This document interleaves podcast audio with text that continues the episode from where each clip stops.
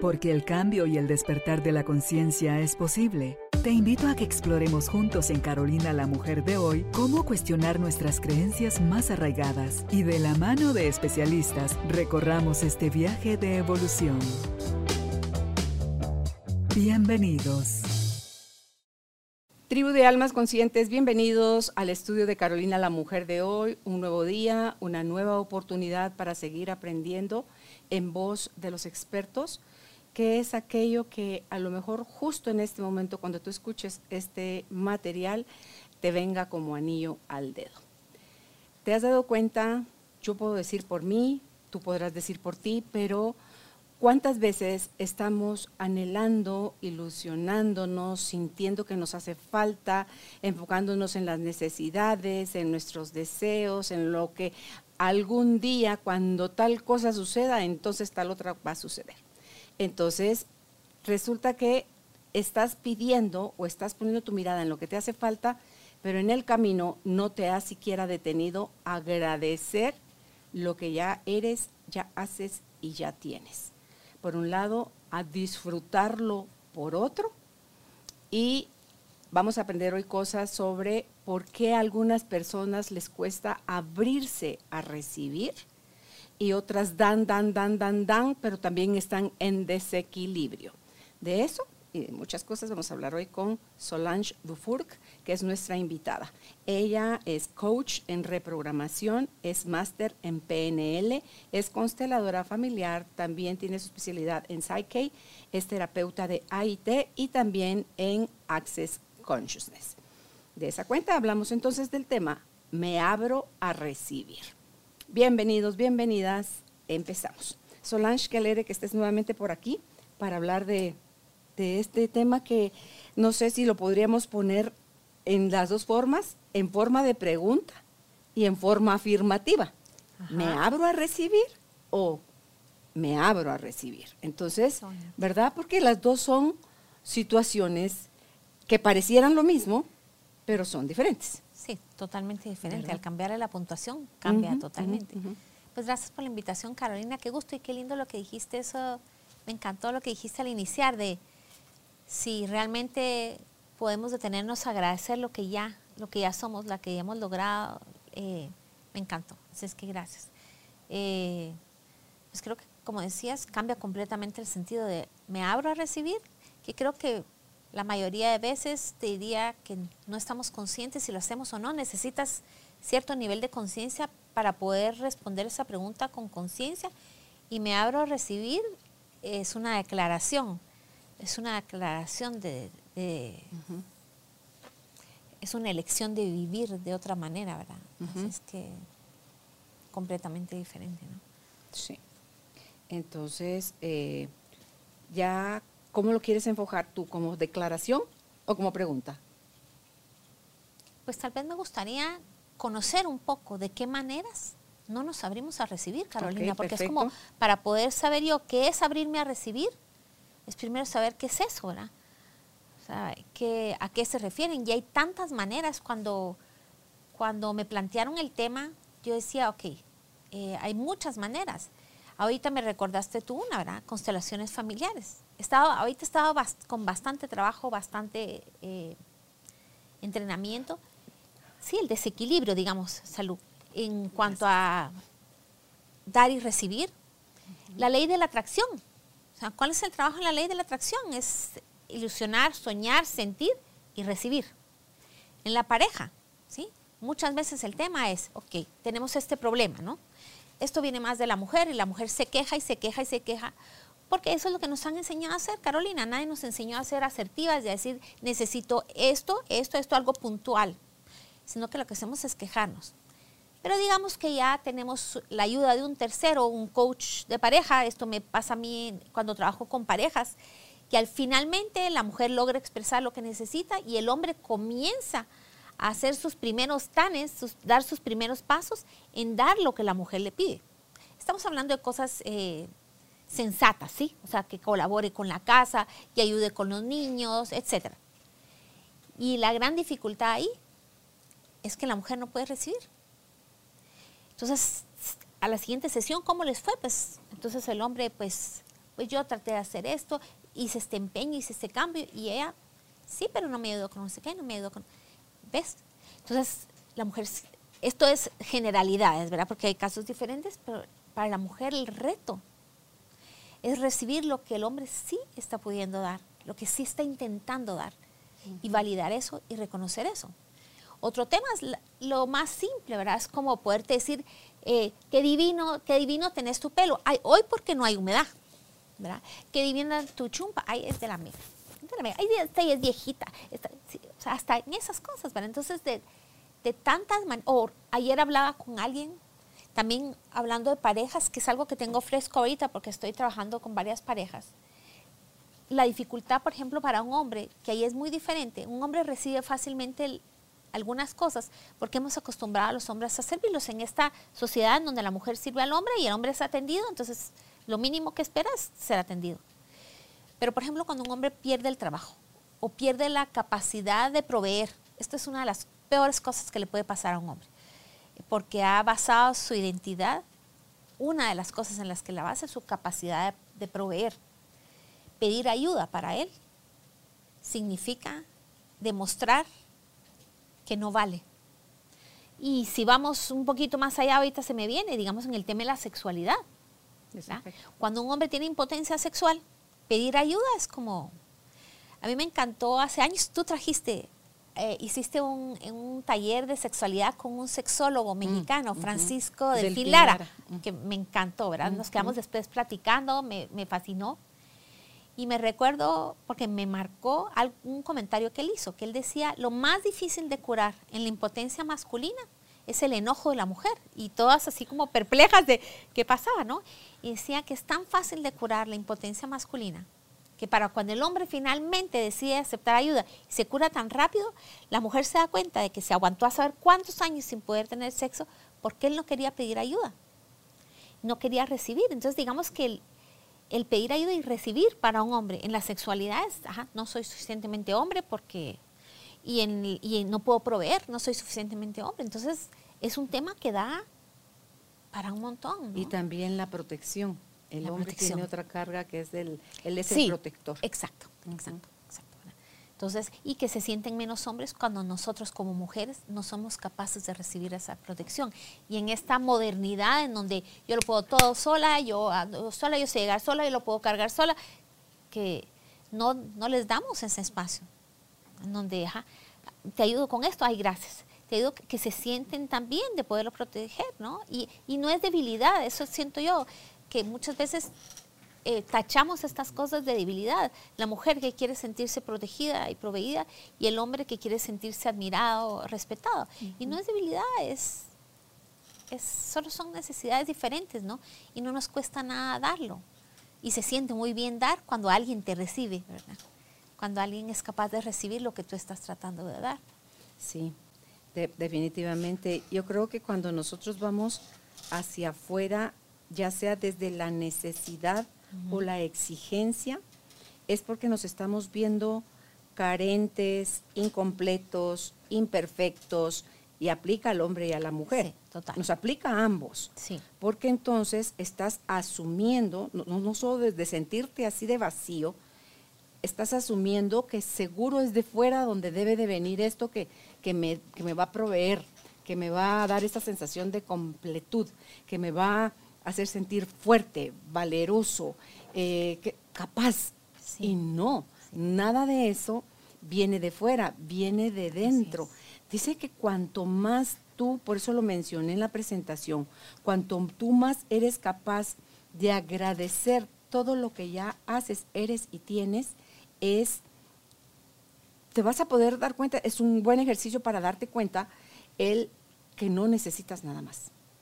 Que así como estás, estás bien en la etapa en la que estás. Eso no quiere decir que no pueda venir más, pero no es tu afán conseguir más. Por eso es que está la frase esa que dice que el que en, que, eh, en, que en eh, poco no agradece, digamos, o no, no valora, no disfruta, con mucho tampoco va a ser feliz. Que con lo poco que tiene no es feliz, con, aunque tenga mucho tampoco lo va a ser, va a ser feliz. Y viene de la incapacidad que hemos sobredesarrollado de disfrutar eso, lo que ya somos, ya hacemos y ya tenemos.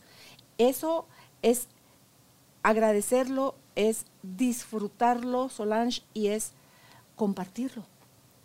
Yo creo que esos tres ingredientes son vitales para que lo que tú tengas, agua pura te puedo ofrecer nada más, porque en mi casa no hay ni azúcar, ni fruta, ni nada para hacerte un fresco, y, pero agua tengo, y te la ofrezco sin vergüenza, y te la ofrezco con cariño, y te la ofrezco hasta si quieres en el jarrito de barro. Pero ¿no te ha pasado a ti? ¿No has tenido esa experiencia? Sí. Cuando estás en el campo, por ejemplo, y la gente que tiene ese corazonzote y te dicen, eh, y, rápido dan de lo poco que tienen, te dan como que tú sos alguien súper especial. Digo yo, esa gente es abundante. Sí, y, generosa, ¿verdad? Claro. La, generosidad. Es que es porque es abundante, puede dar de lo que tiene, porque no se está fijando, ¡Ah! si le doy este vasito de agua, es un vasito menos de agua para mi familia. Sí. No, no lo ven así. Saben que todos los días tienen que ir a carrear agua al pozo y que ahí todos los días proveen ellos eso para su familia. Y entonces no tienen limitación en compartirte a ti un jarrito con, con agua. Nosotros no vivimos así, Solange. Sí, se nos ha olvidado. Y mucho me resuena cuando dices esto, es, no estamos en el presente, porque realmente cuando estás en el presente, eres capaz de notar esas cosas. Y en el presente, todo siempre está bien. No importa lo que ha pasado alrededor, no importa si estamos en medio de un huracán, si estamos en medio de una... Cuando eres capaz de ubicarte en el presente, con todo tu ser, siempre hay suficiente lo que tú dices, siempre hay gratitud, siempre las cosas están bien. El reto es estar ahí, ¿no? Eh, volver al presente, eh, volver a la claridad, me gusta decirle a mí, ¿no? Porque es eh, cuando trabajo, digamos, la gente me dice, ¿qué hago? ¿Qué hago primero? Primero volver a la claridad en todo momento.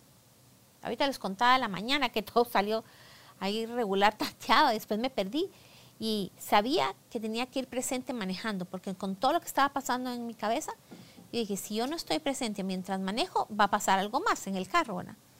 Entonces yo dije, no, muy presente al manejar, muy presente. Me venía trabajando, ¿verdad? Con todas estas técnicas maravillosas que manejando las puedo trabajar. Dije, necesito estar presente aquí donde estoy. Lo que está sucediendo en ese momento es que estabas dirigiéndote hacia acá al estudio y que si te desatendías te ibas a perder. Y si te perdiste, pero te perdiste poco. Me perdí poquito. si no te hubieras perdido más. un camino sí, a lo que voy es que no entré en pánico, solo dije me perdí y voy a avisar que voy un poquito retrasado. Sí, pues. Ajá pero no me entró, no me entró pánico. Y aparte venía, me entraban llamadas de que de mil cosas que estaban pasando en la casa. Pero dije, necesito estar presente, ¿no? Cuando, cuando peor están las cosas o cuando todo se junta, es cuando más necesitas estar presente, ¿no? En noviembre también me pasó, ay, me pasó un día que fue, estaba en medio de un curso de estrés postraumático. Un curso intenso que llevaba esperando seis años tenía un casamiento ese día. Llegan a peinarme a medio casamiento. Entonces en mi break. A medio curso. A medio curso en mi break. Llegan a peinarme para poder irme al casamiento. Me peinan. Ya estoy divine. y la persona que me va a pintar, que es un gran a peinar, que, es, que me he hecho gran amigo de él, se cae para atrás y se fractura la muñeca. Todo esto en el break, ¿verdad? Y él con la muñeca. Y yo que en realidad en los accidentes estoy muy tranquila, lo que me doy cuenta es que no logro dimensionar lo grave del accidente. Es como, todo está bien, todo está demasiado bien, yo demasiado relajada y no me doy cuenta que puede ser algo grave. Y me dicen, no, o sea, ay, a ver, te voy a sobar, ¿no? Y me dicen, no, está torcida, la muñeca está mal. Y es como, ¿qué, ¿qué hacemos, verdad? Yo, ¿qué médico llamo? ¿Qué hago? Y aparte tenía 10 minutos para entrar al curso que nos habían dicho, el protocolo que vamos a dar después de almuerzo es el más importante, es el pivotal, es el, es el central del curso. Por favor, estén puntuales. Yo como que, ¿qué hago ahorita, no? La cosa es que llega, eh, mi, empleada me dice, aquí en la colonia vive un bombero y vive alguien, localicemos al bombero y llega el bombero. Para hacértelo corta, se lo llevó mi hija al hospital, dice, esto necesita hospital, se llevó mi hija al hospital. Me vuelvo a meter al curso y yo así como que, y me dice la maestra, trabaja esto, ahora yo no, yo quiero trabajar algo de estrés postraumático. Bueno, no pude trabajar estrés postraumático y yo estaba pensando en qué le estaría pasando a mi amigo y todo. Saliendo del curso me llama mi hija, ya salimos, la choca un motorista.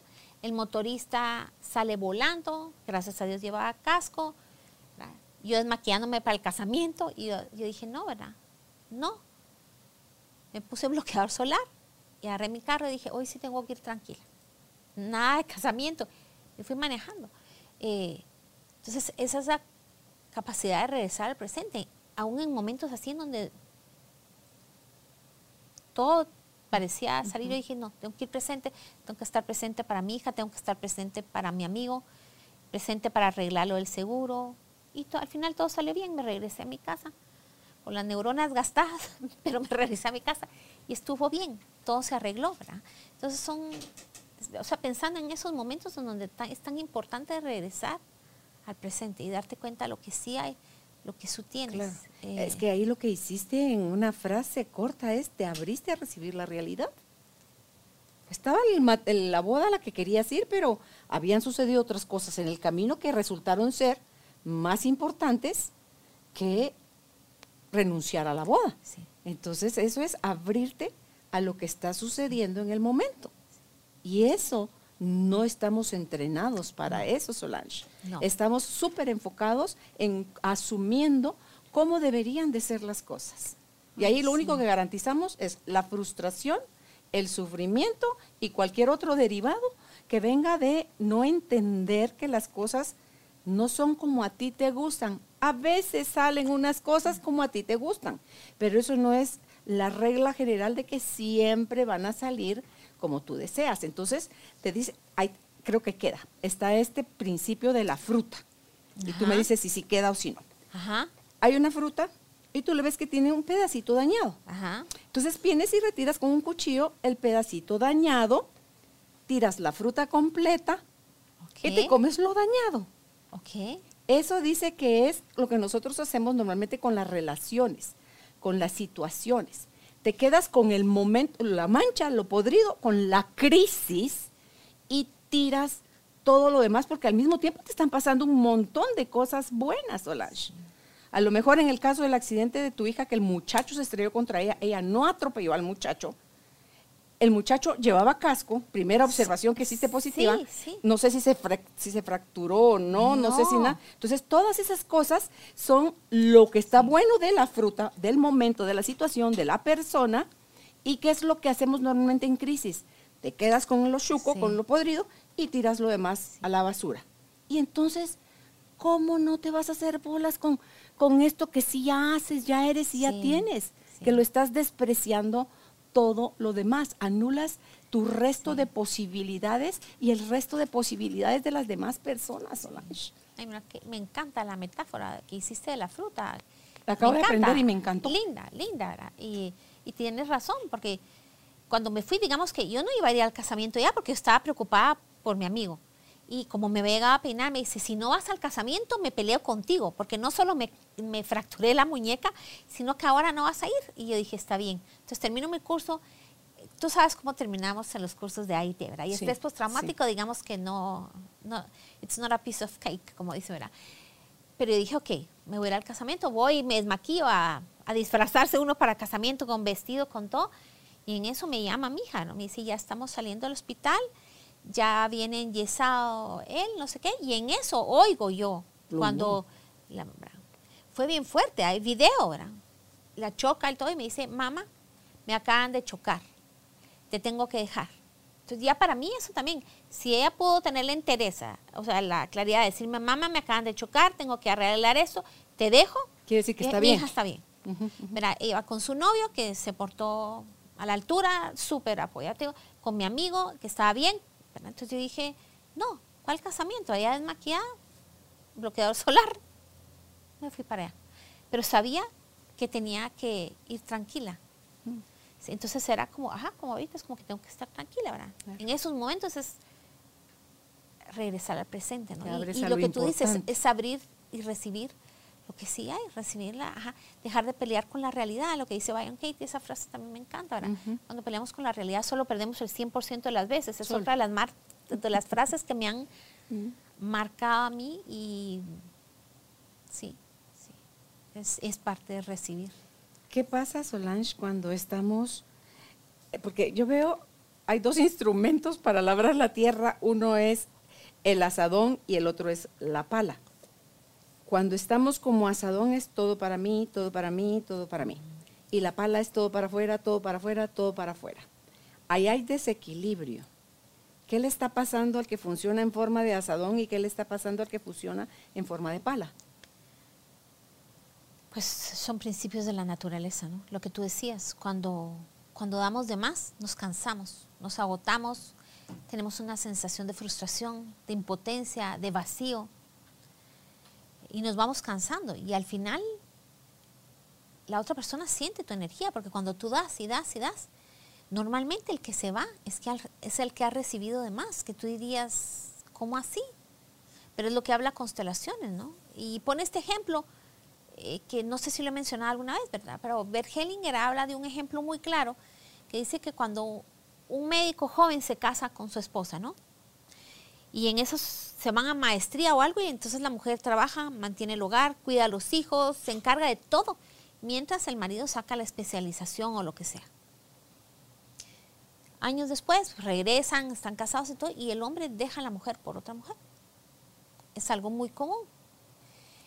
Y es porque el, hombre no tiene ninguna posibilidad de devolver todo lo que dio la mujer, porque no se trata de algo económico. Eso es bien, bien importante notarlo, se trata de todo lo que ella dio. ¿Cómo hace para restablecer el equilibrio? Más aún cuando en estas culturas que la mujer sigue dando, ¿no? Mira, si alguna vez tuviste problemas en tu matrimonio, que en todos los matrimonios hay problemas, clásico consejo que te dan es como que estoy haciendo tal cosa. Mira, sé más amable, sé más encantadora, sé más paciente. Es el consejo que te dan cuando tienes problemas porque estás dando de más, es da todavía más. Y eso termina de arruinarlo, ¿no? El, el reto es dar menos y dejar que el otro dé. Ahora, es como descubrir el agua azucarada o entender la ley de la relatividad de Einstein. Es difícil, ¿no? Eh, es, pensar cuál estrategia vas a usar, pero la estrategia para recobrar el equilibrio es dejar de dar, para darle chance al otro a dar. En el caso de mujer y hombre, digamos que a las mujeres nos entrenan para dar, dar, dar, dar, y al hombre para recibir, recibir, recibir. Eh, el hombre en realidad es un dador por naturaleza. Y tú ves, y tú lo ves en la biología. El hombre da esperma, billones de esperma al mes. La mujer tiene un óvulo. Entonces, por naturaleza, el hombre es dador. Lo que pasa es que cuando le bloqueas el camino para dar, y es como que no, yo puedo, no, yo lo puedo hacer sola, y yo lo voy a pagar, yo lo voy a. El hombre deja de dar. Y eso, eso perjudica nuestras relaciones, ¿no? Entonces es cuando un hombre quiere dar o una mujer, dejar que dé. Y se siente también lo que hablaba hace un ratito, cuando tú quieres darme el vasito de agua o quieres darme algo, y yo te digo, no, no, no, tú te sientes como no sé, cuando tú recibes, al final estás dándole al otro, estás dándole gratitud, gozo, porque al final el otro te lo está dando por algo, ¿no? Entonces, eh, es esa mezcla, ¿no? Entonces yo te diría, ese es el remedio, ¿no? Que el que está dando de más, deje de dar, para darle oportunidad al otro que dé. Y aquí vienen otras cosas, comunicación y, digamos, ya nos meteríamos a ver caso por caso, pero eso es lo que recomiendan en constelaciones, digamos damos por algo, dices tú. Y esa es una pregunta que nos invitan a hacernos muchas veces durante el día, es que revisemos a la hora de nuestro accionar qué intención tenemos. A la hora de hacer, a la hora de dar, a la hora de ser. Porque todo tiene una intención, Solange. Entonces, cuando la intención va oscura, oculta, eh, probablemente vas a salir, te va a salir el tiro por la culata, eh, te vas a quedar con amargura, con frustración, con sensación de que no te devolvieron, con, o sea, ¿cuál es lo que es la cosa que te motiva a ti a dar? Por un lado. Por otro, es cuando recibes, agradeces de verdad, pero lo agradeces profundamente o solo es del diente para afuera, gracias pero en realidad tu cabeza está diciéndote, malaya el regalito que me fue a dar este. Yo esperaba que me diera, o si tiene dinero, ¿por qué no me dio tal? Entonces te das cuenta que a veces, y bien dice la frase que el que no agradece no merece. Entonces, que somos incapaces, porque no nos lo enseñaron también, de agradecer lo que están haciendo los demás por nosotros, Solange, porque no tenemos ni la más remota idea de qué está significando para la otra persona darte eso que te está dando. Hay una historia que no se me queda, pero es de este niño, para como narrarla completa, es un niño que a la que se le ha muerto la mamá y eh, llega el día del maestro, creo que es, y él, todos los niños le llevan regalos a la maestra y él le lleva un frasco con un poquito de perfume que quedaba de que usaba su mamá y se lo envuelve en un pedazo de papel craft, con una pita lo amarra y eso es lo que recibe. Pero la maestra era una mujer sabia, una mujer agradecida de pies a cabeza.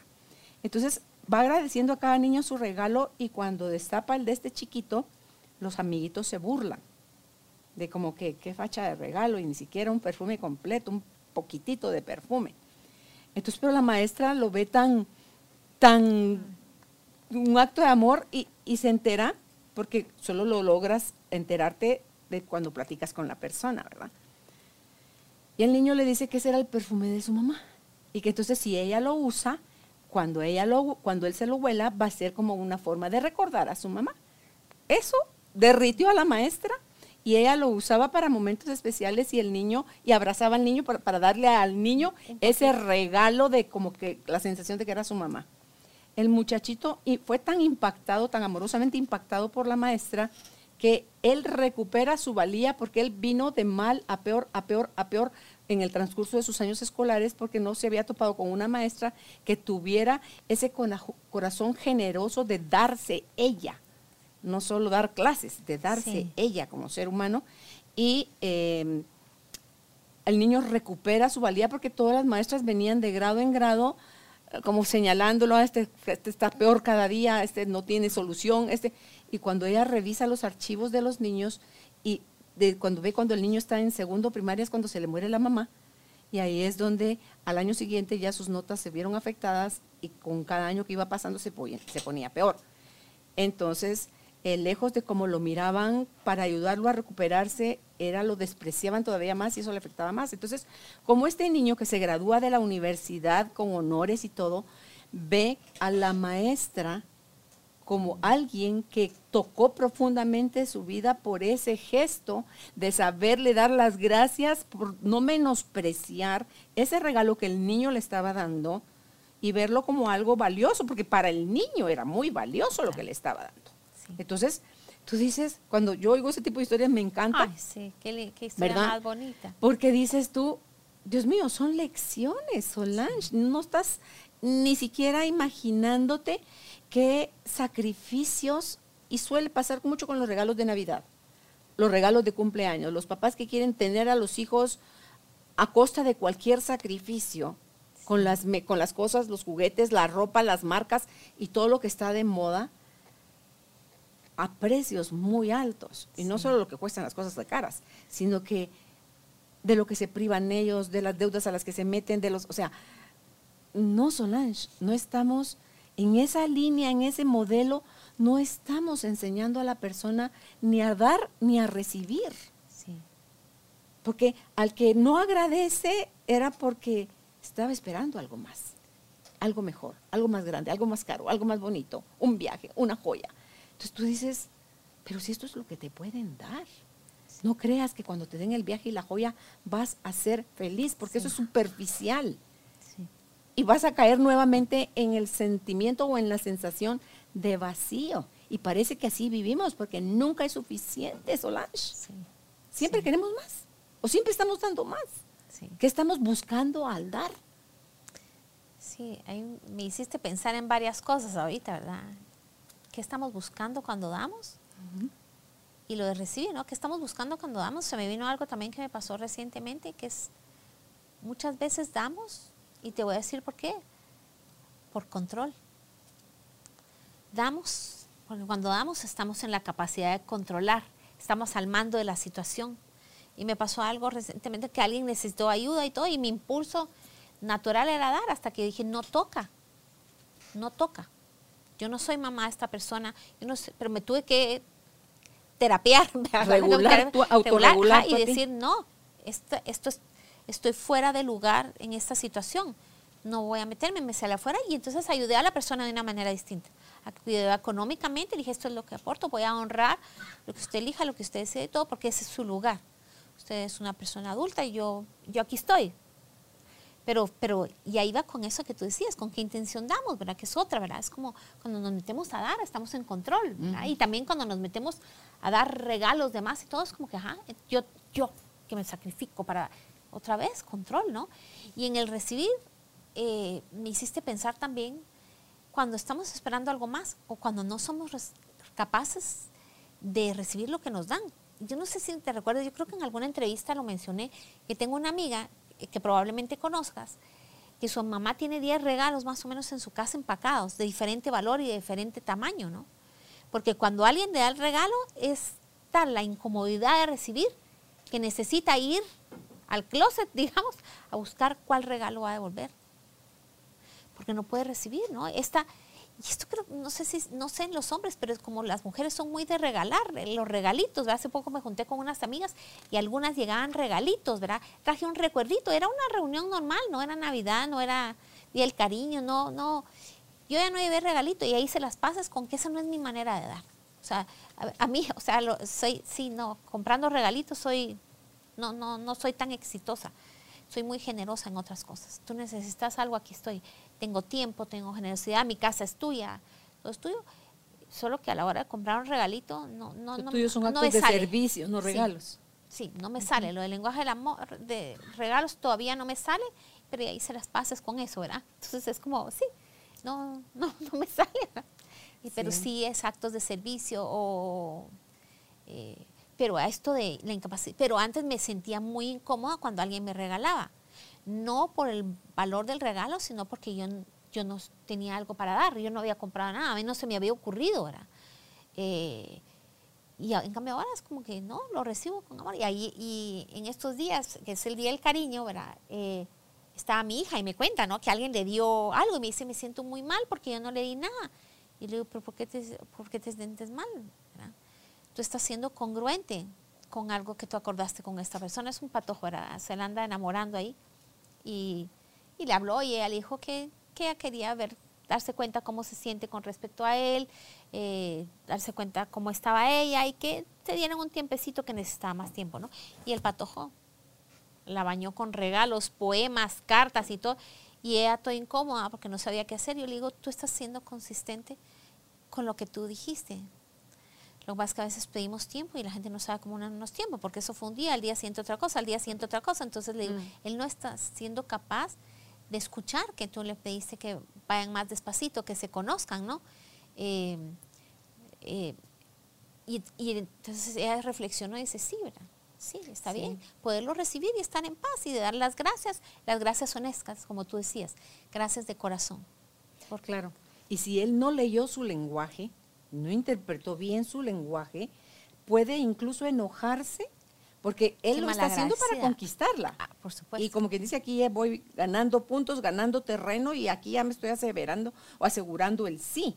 Así es. Y no necesariamente. Si tú no puedes leer el lenguaje del otro, no te ofendas después si no te corresponden. Ay, pero eso es tan común, Carolina. Lo que pasa es que tú tenés un marido desde que eras bebé y tenés un matrimonio lindo, ¿verdad? Pero en el campo del dating, digamos, es tan común, digamos que... Y no sé si pasa, ¿será que tú dices no, todavía no, o no, y no, y es como la otra persona sigue con la intención, es como que si le pusieras una meta, no, y la, en lugar de decir no, la, dirigir abajo, sigue adelante, sigue intentando, esfuérzate, esfuérzate más. Y entonces es como... Es como dice Arjona, dime que no pensando en un sí, pero déjame lo otro a mí. ahí, está, ahí está. Sí, cabal, cabal, ¿verdad? Entonces es como... Si vas a decir no, es un no rotundo. Si es sí, dale con todo. Sí. Pero no des señas, eh, donde es falsas señas, porque el otro lo vas a confundir. Y luego no te asustes de como, ¿por qué me dijo, me hizo esto? Sí.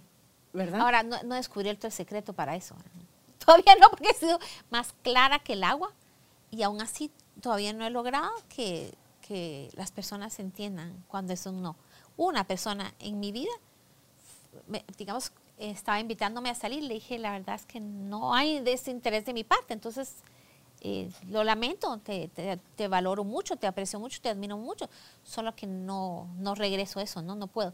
Y me dijo, ok, gracias, nunca me había dicho nada de esto, pero me parece bien, seamos amigos. Valora la honestidad. Ajá, seamos amigos. Él valoró la honestidad. Así es, seamos, y nos hicimos muy amigos.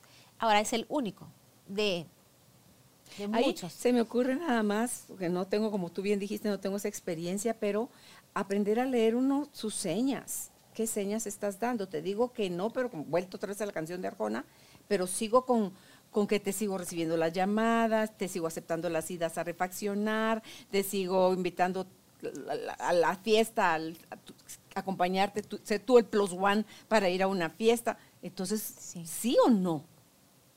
Sí. Y lo que pasa es que me parece demasiado drástico. Por ejemplo, son cosas que he tenido que hacer, ¿verdad? Decirle a alguien, no me vuelvas a amar, no me vuelvas. Y me parece drástico porque en realidad han sido personas que yo valoro, aprecio, que tenemos una amistad y las he tenido que sacar completamente de mi vida por eso, porque no, no... no hacen caso. Porque, ajá, no es como, ajá, es como sigue adelante, sí, esfuérzate. es como... Eh, y fíjate que en esto de cuando no estamos nosotros entrenados para recibir, como decías, esta señora que tenía que correr rápido al closet para ver cuál de los, según la categoría de lo que había recibido, devolvía me recuerdo, creo que es en el libro de La Rueda de la Vida de Elizabeth Kubler-Ross, donde ella cuenta que tenía una mamá fenomenal, una mujer generosa, servicial, amorosa y todo lo que tú quieras para afuera, pero una resistencia a recibir terrible. Entonces la señora, sus cuatro últimos años de vida, los pasó postrada en una cama donde tenía que recibir de la A a la Z tenía que depender de alguien. Entonces, no nos llevemos nosotros a ese punto, Solange, de tener que caer en un estado así. Tú ves a la gente cuando le dicen, eh, tenés este bastón, ya tenés una edad o tenés algún problema o débil alguna de tus piernas o algo, y este lo están dando no porque están siendo vieja, ruca, inútil, buena para nada, te están diciendo, mira, esto puede ayudarte a mantener tu equilibrio para que no te lastimes, para que no te caigas. Y lo reciben como una ofensa. Entonces tú decís, o si silla de ruedas, esta persona que tenía cáncer, eh, para trasladarse de un país a otro, si está el servicio sin cáncer, mire, yo quiero silla de ruedas, entonces te dan en silla de ruedas y te llevan al avión en silla de ruedas y te bajan del avión y te checan migración en silla de ruedas. Pero ni eso pueden recibir, Solange. Se fatigan en la caminata, pero no reciben la ayuda de la silla de ruedas. Entonces, ¿qué nos mueve a ser tan cerrados a recibir la ayuda o a ser tan egoístas de no ver que nos estamos excediendo con lo que estamos tomando de la otra persona sin valorarlo? Creo es falsa de conciencia, Carolina, porque eso ahorita que tú mencionaste esta historia de la rueda de la vida, me recordé de Gabor Mate, no sé si lo conoces. No. Ah, es maravilloso, te lo recomiendo, te va a fascinar. Es uno de los, eh, él es, un médico de origen húngaro eh, y es, ya reside en Canadá hace mil años eh, y se retiró de la medicina y se dedica a trabajar trauma y adicciones tiene una película, Wisdom of Trauma, te la recomiendo. ¿Está en algún lado, en YouTube? En sí, algún lado? te, mando el link. Ah, si me lo recuerdan, yo te mando sí. Vale la pena. Eh, y él habla, ¿no? Comienza una de sus conferencias, me recuerdo que la, la comienza leyendo obituarios de personas buenas que murieron. Y comienza esta persona que se sacrificó toda la vida por la gente, que dio todo lo que tenía, que siempre dio con generación, que murió de cáncer, de no sé qué. Esta otra persona que no sé qué, que comienza a contar las historias de las personas buenas que dieron todo y no recibieron nada, todos muertos de cáncer. Es, es impactante, ¿no? Es cada lo que tú dices, ¿no? Eh, y me pregunto, yo creo que no sé si es egoísmo, es falta de conciencia. Estamos entrenados, ¿verdad? Al final estamos entrenados como los perritos de Pablo, ¿verdad? Te suenan la campana y salivas, porque nos han domesticado, como decía don Miguel Ruiz, ¿verdad? Nos han domesticado, no socializado. Entonces estamos tan acostumbrados y estamos tan metidos en esto que no nos damos cuenta, como, como esta historia, también así como tú dices la historia que no puedo contar, así me pasa a mí. Eh, que un pez le dice al otro pez, le dice, ¿cómo sientes el agua? Agua. Mm. ¿Qué es agua? Porque claro, si toda la vida has estado ahí, ni siquiera has notado que está en el agua, no notas en qué estás sumergido, en qué vives, cómo es, nunca te has cuestionado. Entonces, es lo que nos enseñan, ¿no? A dar, da más, sé más bueno, sé más, y, no. Eh, y hay que aprender a recibir para que, haya, para que haya equilibrio en la vida, ¿no? Hasta con el dinero, con la abundancia, es como que tú das y recibes, tú das y recibes. Y tú ves que mientras más das, eh, más recibes, ¿no? Es, es, es contradictorio, o no sé si es contradictoria la palabra, pero cuando, por ejemplo, estás teniendo temas económicos, eh, la tendencia es a encogerte y es como que ¡ah! paremos, voy a cortar, cortar, cortar. Y es todo lo contrario, ¿verdad? En la ley de la atracción es seguir, seguir dejando que fluya y eventualmente fluye. El, el tema ahí es ser capaz de confiar. Ese salto de fe en donde tú dices, esto va a cambiar y ser capaz de fluir en el dar y en el recibir. Es porque solo así, así circula la energía.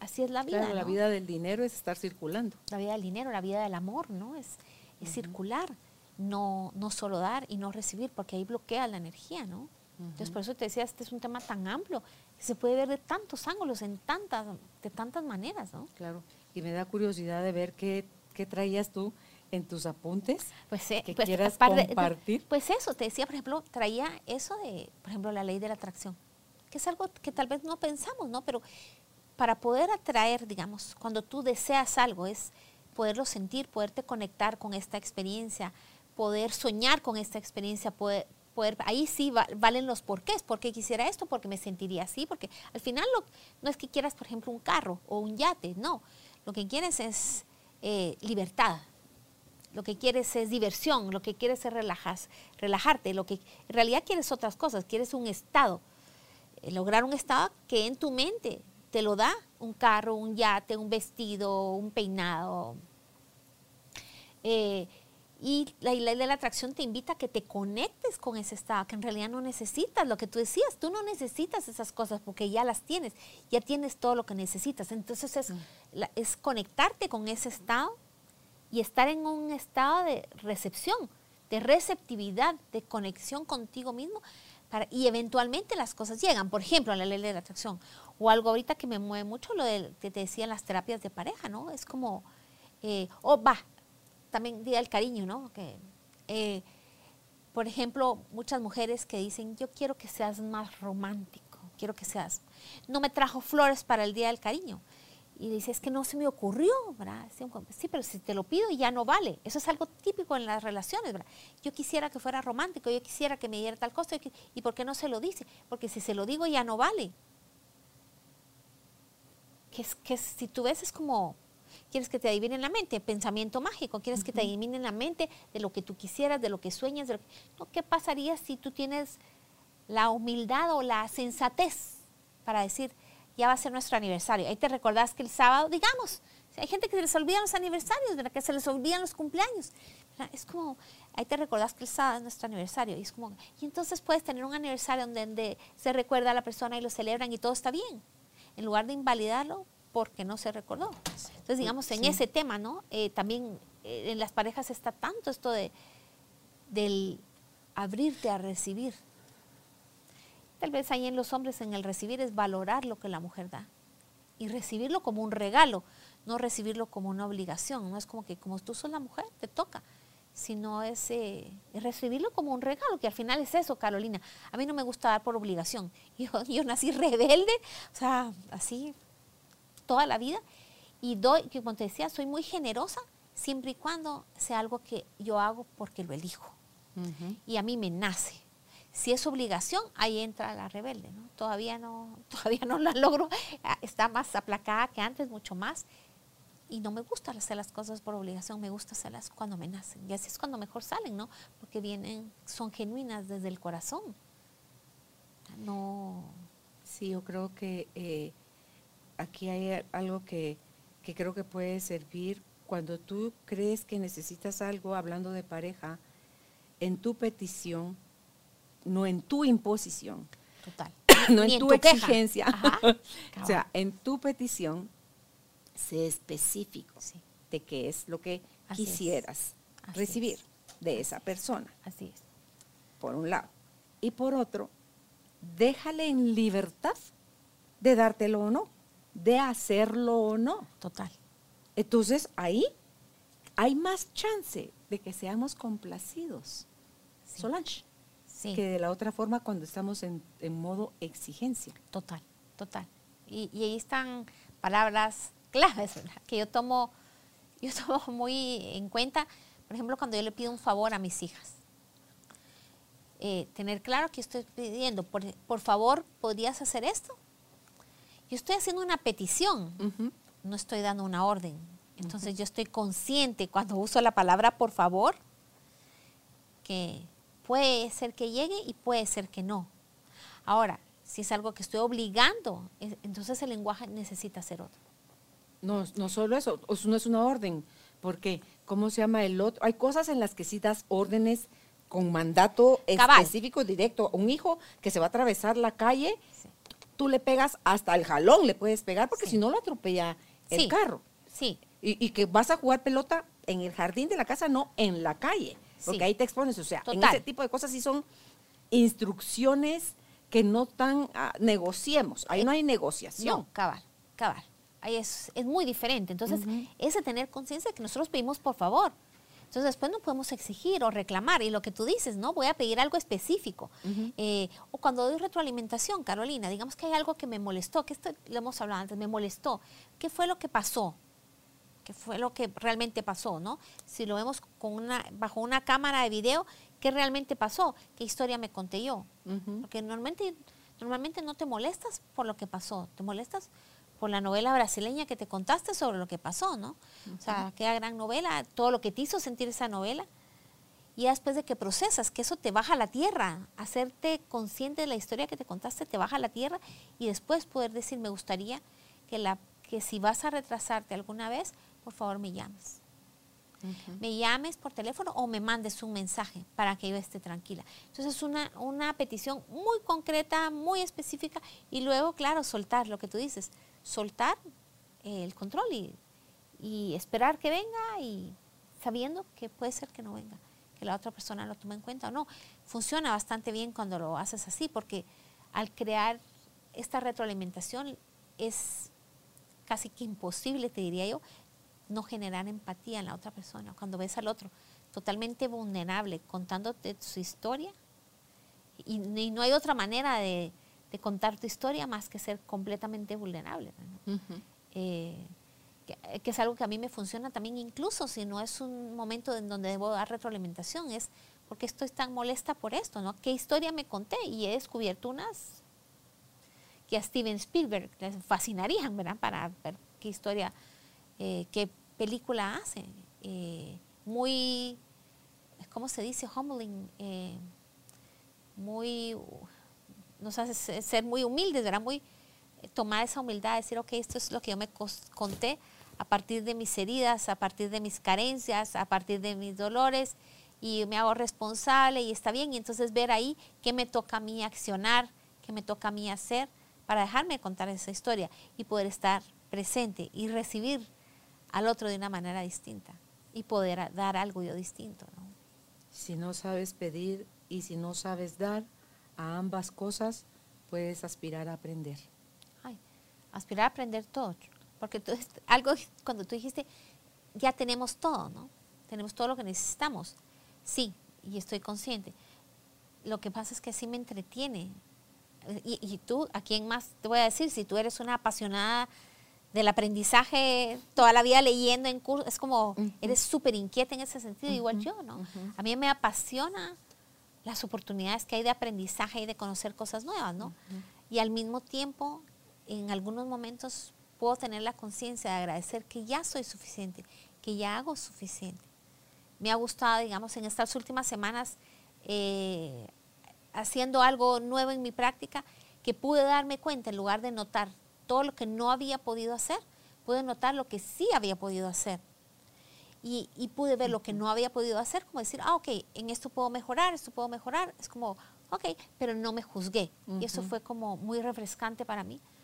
Eh, darme cuenta que no me había juzgado, no me había castigado, no me había flagelado, sino que lo había notado. Entonces ahora es como que, ok, en esto voy a mejorar, voy a mejorar, voy a poner más atención. Sí. Es justo eso lo que me está pasando a mí ahorita también, Solange.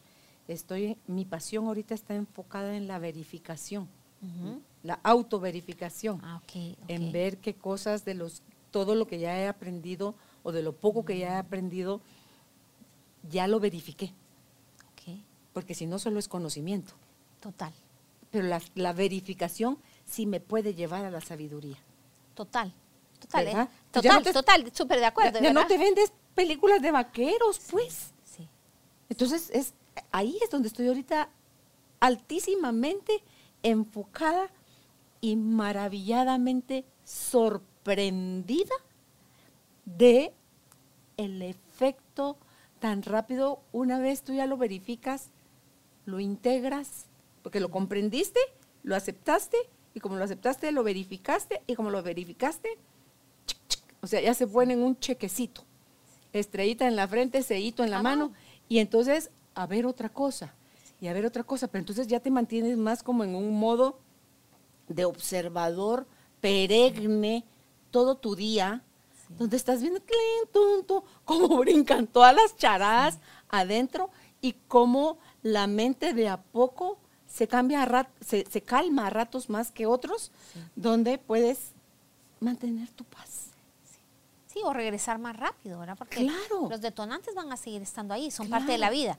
Eh, hace poco una mi cliente me decía, eh, casi que hace caso que estaba en, en un confesionario, ¿no? Contándome en, en, las fiestas, todo lo que se detona, ¿no? En las fiestas de fin de año, contándome es que tal cosa me pasó y yo fallé porque hizo esto, eso, esto, esto, hice esto y reaccioné así, me sentí así. Y yo le dije, felicitaciones, lo hiciste perfectamente bien. Yo nunca hice el trato contigo de que nunca más ibas a volver a sentir. Volviste a sentir porque eres humana, pero mira lo que hiciste, mira cómo reaccionaste, mira cómo te sentiste, mira la retroalimentación que dice, felicitaciones, te vas con estrellita en la frente. Y ella no se había podido dar cuenta porque se estaba juzgando porque había vuelto a sentir tal cosa. Y es como, no, vamos a volver a detonarnos, vamos a volver a equivocarnos, vamos a volvernos a, eh, juzgar. El, tema es ser capaz de en ese espacio salir más rápido, darte cuenta más rápido y regresar a la paz, lo que tú decías. Y ahí estoy de acuerdo contigo. Acumular conocimiento es algo que a mí no... no Al ego sí. Al ego le sirve. Ah, claro, Son multivitaminas del ego. Ah, totalmente. Sí. Eh, eh, a mí el conocimiento no. Y, ahí nuevamente esa frase que ya le mencionaba antes, ¿verdad? que decía Einstein, ¿para qué te vas a memorizar las cosas? Se las puedes buscar. Algo así es la cosa. sí, y él no tenía Google, ¿verdad? O sea, Einstein no tenía Google. Yo digo, si lo pudo decir Einstein, órale, yo lo puedo asumir. Entonces, a mí acumular, acumular conocimiento por acumular, a mí no, no, no me gusta la parte de integración, cuando yo me doy cuenta que estoy viviendo de mi vida de forma diferente, que hice algo diferente, que fui más congruente, que pude salir más rápido, que me pude abrazar.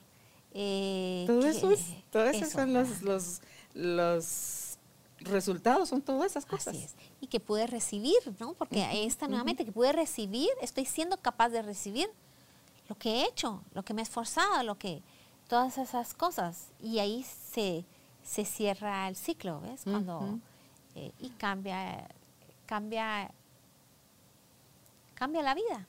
Sí, es que esa sensación que viene del, esa satisfacción que viene del deber cumplido, dijera el otro, o sea, del, del lo hiciste contigo, por ti, para ti, en ti. Y tú dices, wow, se va a dibujar una sonrisa en tu cara y se va a dar en todo tu cuerpo una sensación de liviandad, de paz. Que si uno, yo, por Dios, yo quiero más de esto, Solange. Total. Ah, yo también, sí. Aunque los demás no entiendan. E, eso también es, hacer las paces con que esto es algo que estoy haciendo para mí, porque es lo que resuena conmigo. Y una de mis metas es ser más congruente cada día, cada día, ¿verdad? porque es un trabajo diario. Eh, aunque para otros no resuene, porque, porque yo debería hacer otra cosa, yo debería ser diferente, yo debería ser más buena. Claro, es que esas son las voces de tu ego que te va a decir, y no que tanto que anda predicando usted el no sé qué y el no sé cuánto, y te quiere, es, esa manita de la patita jalándole otra patita al cangrejo de la olla de cangrejos, ¿usted a dónde cree que va? Si usted de esta olla de cangrejos pertenece, ni crea que se va a salvar también eh, los códigos de pertenencia, ¿verdad? Porque cuando, cuando tú cambias, cuando tú generas un cambio de este nivel de conciencia, el sistema se incomoda, ¿no? Y ahí está esto que hablan de que, por ejemplo, para un adicto lo más difícil de salir adelante es una vez recuperado, digamos, en un centro y todo, lo más, el reto más grande para un adicto es regresar a su sistema. Porque el sistema lo va a tender a jalar, sin mala intención, lo va a tender a jalar al mismo espacio porque eso hace que no tengan que moverse los otros miembros. claro, la familia enferma, el enfermo, los, em, unos dependían de otros. Así es. Entonces al regresar, si no todos quieren cambiar, es, es un reto, ¿no? Muchas veces se salen de su sistema, ¿no? Para poder mantener la sanidad, digamos. Eh, Incluso cuando el adicto no quiere cambiar, son los miembros de la familia los que dicen, bye, no más, hasta aquí. Sí. Ahí te cuidas. Ay, sí, que ha de ser durísimo, chula. No, no me ha tocado, pero no puedo ni siquiera imaginar eh, cómo sea a partir del corazón. Pero son esas decisiones en donde ajá, te toca ser congruente. Como cuando sueltas, bueno, tú ya tienes tus hijos ya grandes, ¿cuántas veces te habrá tocado decir suelto? Y aunque sabes que no es lo mejor para es como suelto, es su vida y es como honrar y hacerte para atrás con todo el dolor de tu corazón y verlos quebrarse la cara que era diferente cuando se, rampaban la, se raspaban la rodilla, ¿verdad? Se raspaban la rodilla, les, les sobaba, les limpiaba, les ponías una curita y los abrazabas. ver los más grandes cometer otro tipo de errores es tan difícil, pero es... Pero es, a lo mejor esa ruta de cara lo que la va a llevar a, a salir de donde está. Total. Porque eso no lo sabemos. No, no. Y en algunas experiencias, hay una en particular, en donde yo estaba con, tenía varios amigos, mientras yo eh, viví esta experiencia, eh, estaba en la inconsciencia y algunos lo pudieron ver, ¿no? Eh, y no me dijeron nada. Y después les agradecí, porque yo necesitaba darme la cara. Y ese darme la cara realmente fue eh, un final y un principio de algo en mi vida. Muy importante me despertó. Sí, eso que andamos calificando las cosas de buenas y de malas, no sabemos si eso que le estamos poniendo la etiqueta de malo es eso bueno que necesita, se va a convertir en bueno porque es lo que le va a llevar a, retomar el rumbo.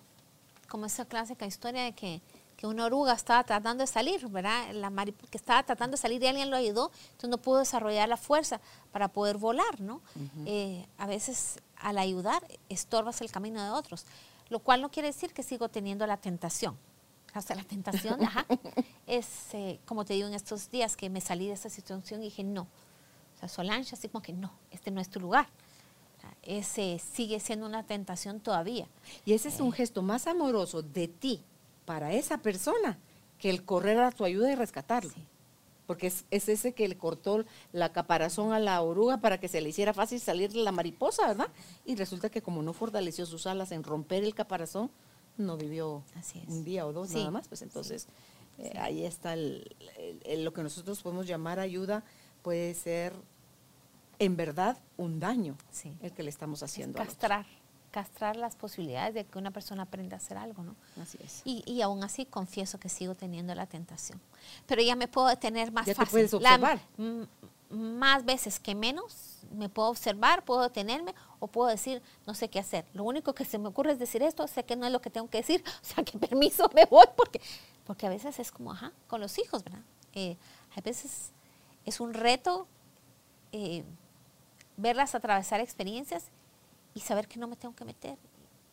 Eh, es, como casi que, y ese es solo digo que lo siento que estés pasando esto, lo siento mucho y aquí estoy y no voy a decir nada más porque no se me ocurre nada. Eh. Y es que también ahí cumplís con el mandato que dice que la ayuda debe ser requerida.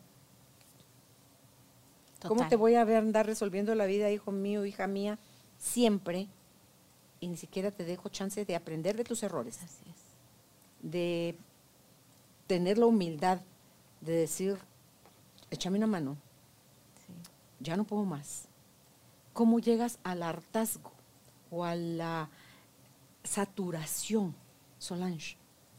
Y de ver que hay otras cosas, o empezar a imaginar siquiera que hay otras cosas y otra forma de ver y vivir la vida aunque duela, aunque ante todo si uno es controlador, que es como que imposible que lo hagas, pero se puede hacer con nueva educación y nuevo entrenamiento. Y les estás dando en ese lenguaje que para ti era extraño, pero es un lenguaje de amor, ese es más real, eso se parece más al amor, porque estás respetando al individuo y te estás respetando tú a ti al no meterte en su, en su jurisprudencia, digamos, en su ámbito. Así es. Y entonces tienes más tiempo incluso para hacerte cargo tú de ti. Que ese es el distractor más grande cuando somos de buenitos y andamos por salvando a Raimundo y a medio mundo. Estamos escapándonos de hacernos cargo de lo que sí nos toca hacer. Así es, así es. Es una de las formas en que nos desconectamos, ¿no? Ayudando a otros. Sí, sí, y muy recientemente sí. Eh, fue, fue, un mes difícil, este mes de qué energías, qué cantidad de cosas se movieron. Y fue, me doy cuenta que ayudar es una de las maneras en que yo me distraigo, ¿no? He mejorado muchísimo, pero todavía hay momentos en donde es el, ¿cómo se dice? El go-to, o sea, es la primera, y es poderme detener y poder decir no, no. Y entonces volcar la atención en mí, que al final, cuando yo estoy mejor, lo demás recibe un impacto. Cuando yo estoy más clara, cuando yo estoy en paz, cuando yo confío, eh, lo demás se calma. Ahorita con todo el relajo que está en mi casa, es como que, mira, el almuerzo, no, se, no se dan bolas, ¿verdad? Pedimos, no es claro, ¿verdad? Es como, ya veremos qué pasa.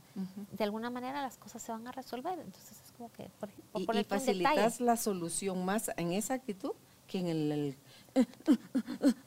como que, porque no oís, no ves, te volvés ciego, sordo, torpe. Y no, no favoreces la situación con una actitud tan aprensiva, tan controladora, tan afanada, tan loca en medio del caos. No puedes hacer absolutamente nada que favorezca. Entonces, ese... sí, pues algo más que quieras eh, agregar, Solange. Pues con respecto a recibir, tal vez un ejercicio sugerir, Carolina, y también creo que le he contado que, en algún momento hice un acuerdo con unas amigas, ¿no? De enseñarnos a recibir o de recordarnos que era importante recibir. Entonces nos dábamos cosas o nos hacíamos favores y la respuesta inmediata, esto fue hace muchos años, ¿verdad? Tenía menos conciencia que ahora. La respuesta a la otra era, ay no, qué pena, ay no, ¿cómo va a ser? Ay no. Entonces será solo recordarle a la otra recibir. Entonces te toca recibir y agradecer. Y hay una frase que suena medio loca que yo todavía a veces la uso.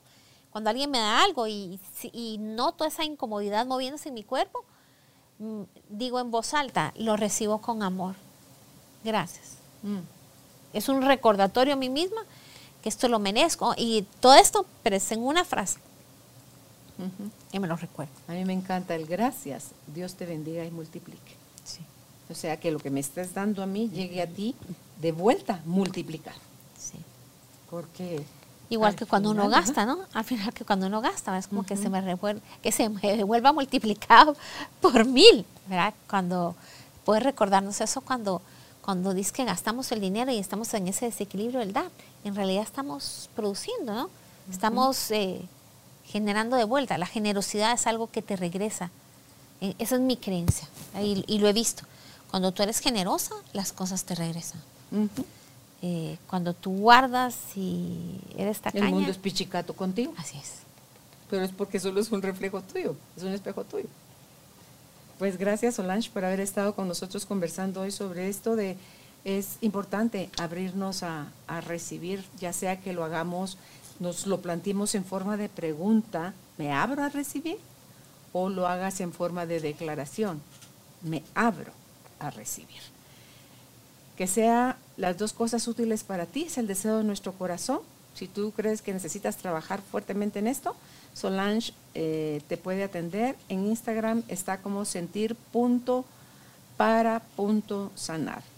Su página web si es www.sentirparasanar.net. En Facebook la encuentran como Solange Dufourc Sentir para Sanar. Y el WhatsApp más 502 3039 7715 más 502 30 39 77 15. Un abrazo a la distancia, que estén bien.